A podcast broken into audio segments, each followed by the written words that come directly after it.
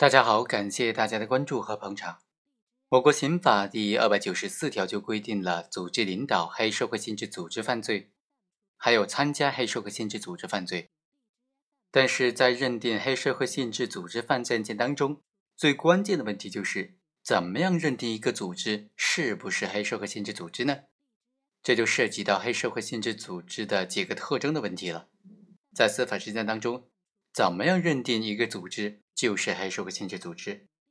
怎么样认定黑社会性质组织应当具备哪些特征呢？今天通过这个案例和大家简单的来探讨一下。本案的主角是乔某，公诉机关指控乔某犯组织领导参加黑社会性质组织罪，但是一审法院认为这个罪名不能成立，因为公诉机关没有能够提供充分的证据来证明乔某所领导的这个集团。或者说是团伙已经形成了稳定的、严密的犯罪组织，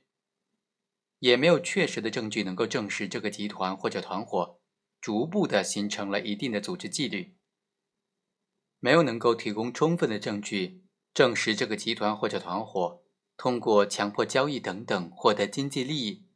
并且将这些经济利益用于支持这个集团或者团伙的活动和笼络其他的组织成员。也没有能够提供充分的证据证实这个集团或者团伙通过实施违法犯罪活动称霸一方，形成了非法控制的特征。检察院于是就提出了抗诉。这个案件到了当地的省高院。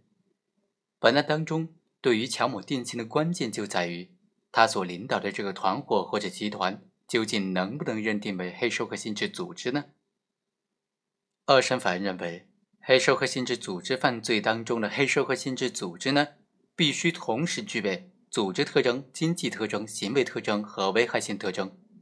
危害性特征就是非法控制特征了。现有的证据是能够证明乔某等人所组织领导的这个集团或者团伙是已经形成了黑社会性质组织。首先来看看组织特征，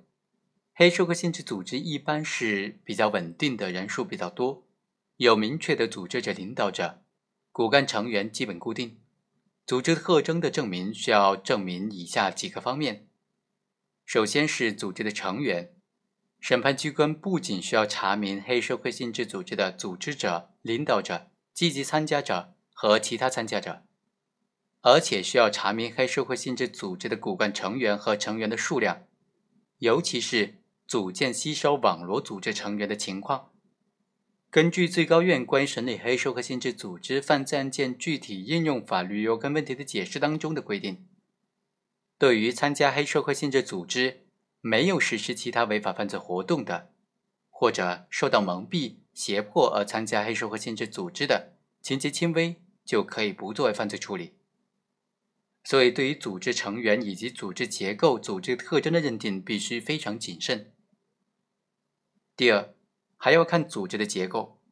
重点是要结合组织的资金管理、骨干成员的活动、违法犯罪行为的安排等等方面来分析组织的结构如何。第三个方面是要对组织的存续时间进行分析，对于组织的存续时间，需要结合黑社会性质组织的组织者、领导者的确立，以及组织涉及的违法犯罪行为加以确定。第二个特征，我们来看看经济特征。在证明一个组织是不是黑社会性质组织的时候，需要证明它具有经济特征。经济特征需要从以下的几个方面来论述。首先是组织的收入来源问题。在实践当中，黑社会性质组织获得非法收入的主要途径就包括赌博、敲诈、贩卖毒品等等，也包括通过强买强卖、强制入股等等方式获得非法利益。还有的通过开办公司、企业等的方式，边洗钱边获取非法利益。所以啊，审判机关需要查明黑社会性质组织究竟通过哪些途径获得了资金收入。另外，还要查明组织的资金流转状况。审判机关需要查明组织的资金链条和资金流转情况，重点要查处组织涉及的各类洗钱犯罪和职务犯罪。同时，通过查明组织资金的分配情况。还有助于确定各个组织成员在组织当中的地位和作用。当然，黑社会性质组织的经济特征往往体现为具有一定的经济实力，足以支持这个组织的活动。但是，法律并没有规定这个经济实力究竟是要多少数额。我们来看第三个特征是行为特征。黑社会性质组织通常是以暴力威胁或者其他手段，有组织的多次进行违法犯罪活动，为非作恶，欺压残害群众。但是在实践当中，表现形式是多种多样的。有些违法犯罪活动分工细致，体现为较强的组织性；但有些违法犯罪活动则是缺乏细致分工，体现出比较弱的组织性。有些违法犯罪活动是为了排除竞争对手。体现出了较强的暴力性，有一些呢，则是为了在其他行业当中谋取非法利益，所以采取威胁为主的这种方式。还有些违法犯罪活动是组织者、领导者直接授意实施的，有些则是组织成员按照组织的惯例自主实施的。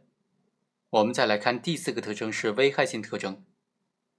也就是称霸一方的特征了，指的是在一定的区域或者行业之内。形成非法的控制或者重大的影响，从而严重的破坏经济社会秩序，是黑社会性质组织的危害性特征，也是它区别于一般的犯罪集团的关键所在。黑社会性质组织的危害性特征和它的行为特征是关系密切的，所以在认定危害性特征的时候，需要结合黑社会性质组织的违法犯罪行为加以分析的。在本案当中，正如检察官所认定的。乔某等人组成的犯罪组织是符合黑社会性质组织的组织特征、经济特征、行为特征和危害性特征的。最终，二审法院是认可了抗诉检察官的意见。法院认为，本案当中被告人乔某等人形成了非常稳定的犯罪组织，人数达到十六人，以乔某为明确的组织者、领导者，还有八名基本固定的骨干成员。而且他们是有组织的，通过各种违法犯罪活动获得了非法的利益，具有一定的经济实力来支持这个组织的活动。而且他们以暴力威胁或者其他手段，有组织的实施了二十六起犯罪和多起违法活动，残害群众。另外，他们还通过实施违法犯罪活动，在当地的建筑行业内产生了重大影响，严重的破坏了当地的经济生活秩序。所以，二审法院认为，乔某等人所组织领导的这个团伙或者集团，是一个比较典型的黑社会性质组织。好，以上就是本期的全部内容，我们下期再会。